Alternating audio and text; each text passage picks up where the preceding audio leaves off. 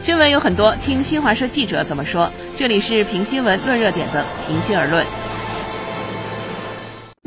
近日，安徽望江一女孩跳水溺亡事件引发关注。尽管对危机关头在场民警辅警表现看法不一，但对花季少女殒命的惋惜是共同的。显然，怎样防止悲剧发生，如何让生命守护更有利，是人们关注的核心。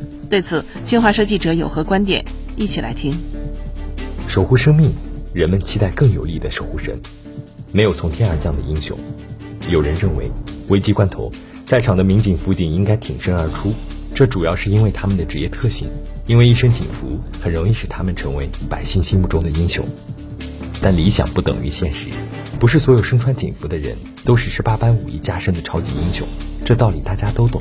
之所以有不同看法，深究一步不难发现，人们的议论更多聚焦于一点，即身穿警服的人能不能多掌握一些本领，让百姓更有安全感。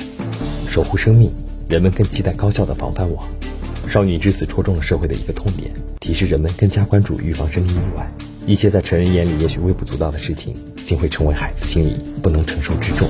补齐孩子生命教育这块短板，织密家庭、学校、社会的关爱之网，已经刻不容缓。守护生命，人们期待更快速的社会应援。面对人民群众的安全需要，我们的末梢应急反应需要更加职业化、现代化。人命关天的事件来临时，我们的联动救援应再快一点，再专业一点。珍爱生命，关爱生命，是社会方方面面应该遵循的理念。以生命之名，当建全心理健康服务体系，提高救援能力，增强互爱互助的社会凝聚力。